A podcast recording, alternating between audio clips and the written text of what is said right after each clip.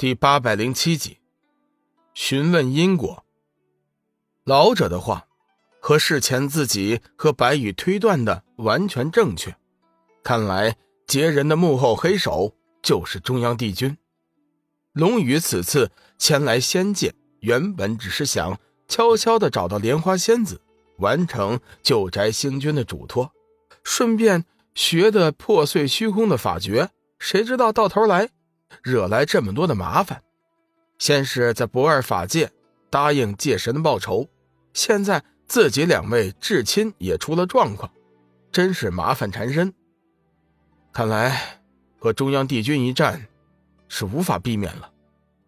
小兄弟，呃，不，小雨啊，有件事情我想问你，这渡厄神丹可是你炼制的？老者突然拿出一颗丹药来，问道：“龙宇脸色微微一变，你怎么会有渡厄神丹呢？”老者见龙宇脸色不善，急忙解释道：“呃，小雨啊，你先别急啊，听我把话说完。这颗渡厄神丹呢，是黄吉老友相赠的。”邪光道：“老哥，还是说说这究竟是怎么回事吧。”我想，如此珍贵的丹药，黄极真君他老人家不会轻易送人的。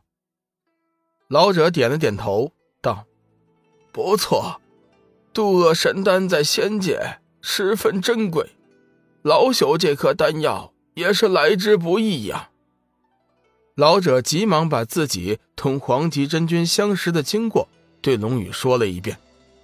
龙宇得知黄极真君和索命菩萨。为自己在仙界拉拢人的事情之后，心头微颤，感动不已。邪光也感叹道：“老大，我真羡慕你啊！你身边的人总是愿意为你无私的付出。”老哥，你们的组织现在有多少人参与啊？龙宇问道。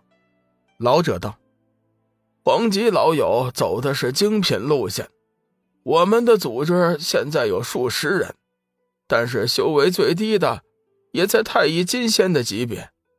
邪光突然道：“我知道了，你们都是为了渡厄神丹才答应加入的吧？”老者的脸色有些尴尬，随即道：“也也可以这么说。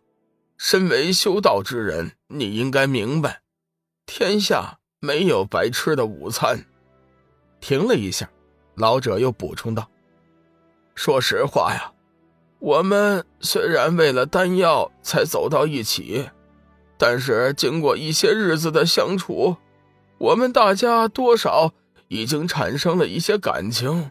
若非如此，我们也不会甘愿冒此危险前来营救两位兄弟。就在这时，龙宇突然感应到禁制传来一丝波动，似乎有什么能量正在攻击着禁制。龙宇正要出手灭了那道正在冲击禁制的能量，老者急忙道：“小小雨，先不要着急。如果我所料不差，呃，冲击禁制的应该是组织的百灵鸟。”说着便掐出一个法诀，仔细感应，确定冲击禁制的正是百灵鸟。龙宇急忙打开一个缺口，放百灵鸟进来。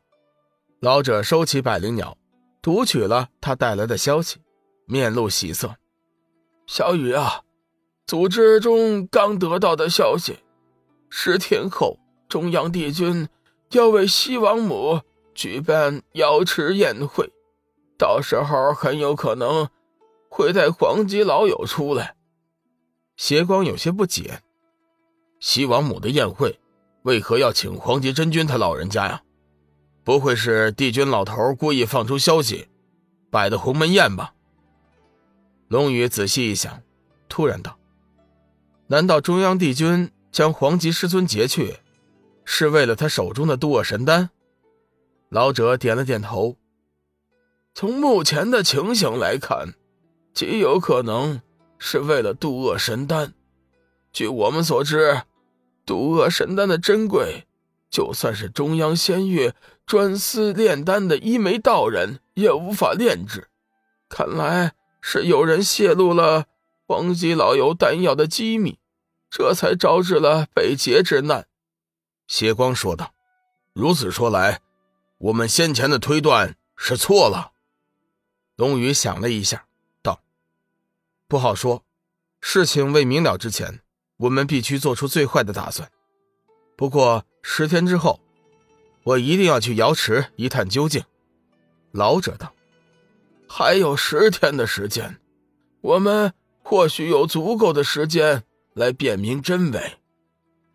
龙宇点了点头，道：“老哥，你现在立即传讯，叫你们的人继续探查消息，一有情况，请他们第一时间火速传来。”老者点头应道：“您放心，我这就去传讯。哎，对了，小雨，你看能不能把你来仙界的事情？”